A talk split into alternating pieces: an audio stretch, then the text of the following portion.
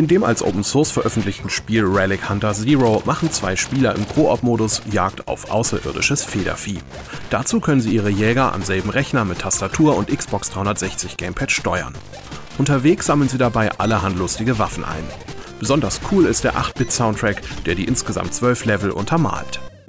Weniger lustig geht es bei dem kurzen Adventure The Mammoth zu, in dem eine Mammutmutter ihre Kinder einsammeln und zurück zur Herde bringen muss. Unterwegs wird sie dabei immer wieder von Jägern angegriffen. Das kurze Mobilabenteuer lief im Ludum Dare Wettbewerb unter dem Titel You Are the Monster.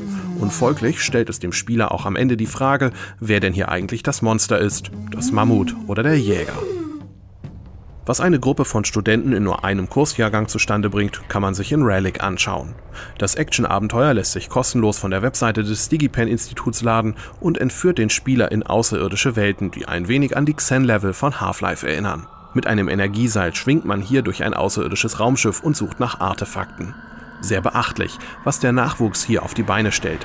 Da darf man auf kommende Spiele gespannt sein.